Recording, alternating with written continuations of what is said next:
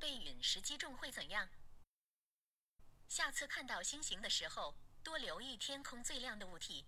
除了月亮之外，你看到最亮的星星其实不是恒星，而是金星这个行星。若你看到更亮的东西，可得当心了，因为你可能有麻烦。如果这东西比月亮还亮，后来又比太阳还亮，那你绝对麻烦大了，代表有陨石朝你飞过来。届时你已来不及躲闪或找掩护，干脆坐下好好欣赏这场表演吧。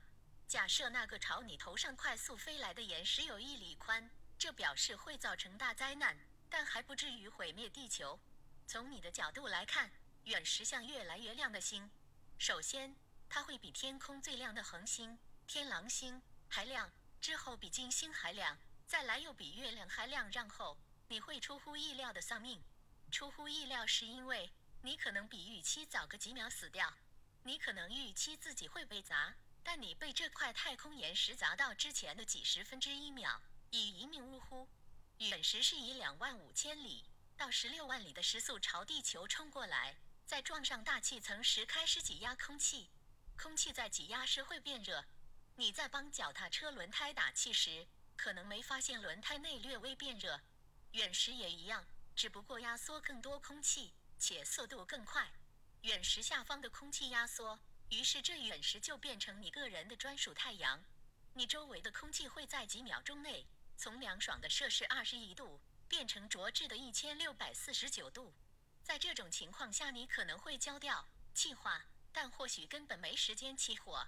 如果你继续留在一千六百四十九度的烤箱，就会变成膨胀的气体。但不幸中的大幸是，你只需要忍受那种热度几十分之一秒，之后陨石就会撞到你的头。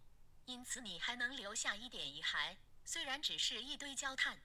不过，这不是坏消息，你将有幸成为第一个被陨石砸死的人。但你不是第一个被陨石砸到的人。就目前所知，那项殊荣属于美国阿拉巴马州的安·赫吉斯。1954年的某一天，他坐在沙发上看电视，忽然一颗香瓜大小的陨石撞破了他的屋顶，砸毁了他的收音机，并撞到了他的臀部。留下大片淤青。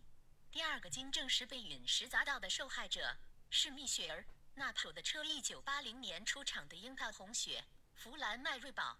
一九九二年，蜜雪儿车库传来轰然巨响，他赶紧冲出门一探究竟，发现花了三百美元新买的迈锐宝被一块二十六磅重、有四十五亿年历史的太空岩石砸毁。对蜜雪儿、安与人类而言，幸好这些陨石相对较小。拳头大小的陨石就能完整的落入地球，更小的陨石在大气层当中已燃烧殆尽。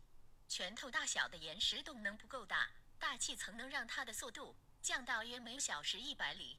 如果拳头大小的陨石掉落在你附近，肯定是个好消息，每盎司价格可高达一百美元。一九零八年撞击俄罗斯，引发通古斯大爆炸的流星体，是近代撞击地球最大的流星体。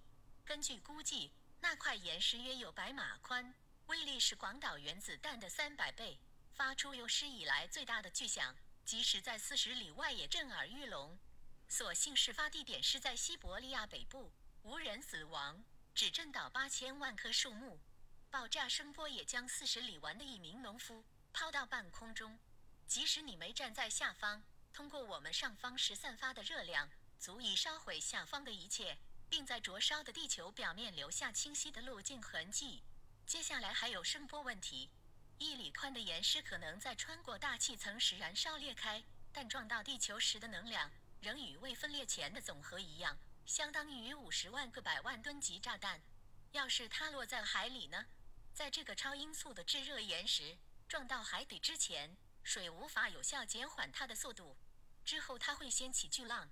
一里宽的陨石掀起的第一波海浪，高度超过一千尺，并以一马赫的速度前进。这还算是小的波浪。等到几分钟之后，掀起的波浪碰到地壳，会反射出最大的巨浪。一里宽的陨石固然会引发大灾难，但或许还不足以导致地球上所有生命灭亡。陨石掀起的尘土与烟雾将引发全球降温，造成大规模的作物欠收与饥荒，但无法酿成人类灭绝。由于流星体实在危险，因此人类花费许多资源，设法及早观察到流星体。不过，流星体若朝我们飞来，我们还是束手无策。幸运的话，我们每年可观测到一、二个潜在的地球杀手。但如果不幸，流星体以出乎意料的角度前来，我们恐怕无法事先获得警告。如果你发现头顶上某个闪闪发光的星星突然越来越亮时，要记住这一点。你要听下一则吗？不用了，Siri，谢谢 Siri。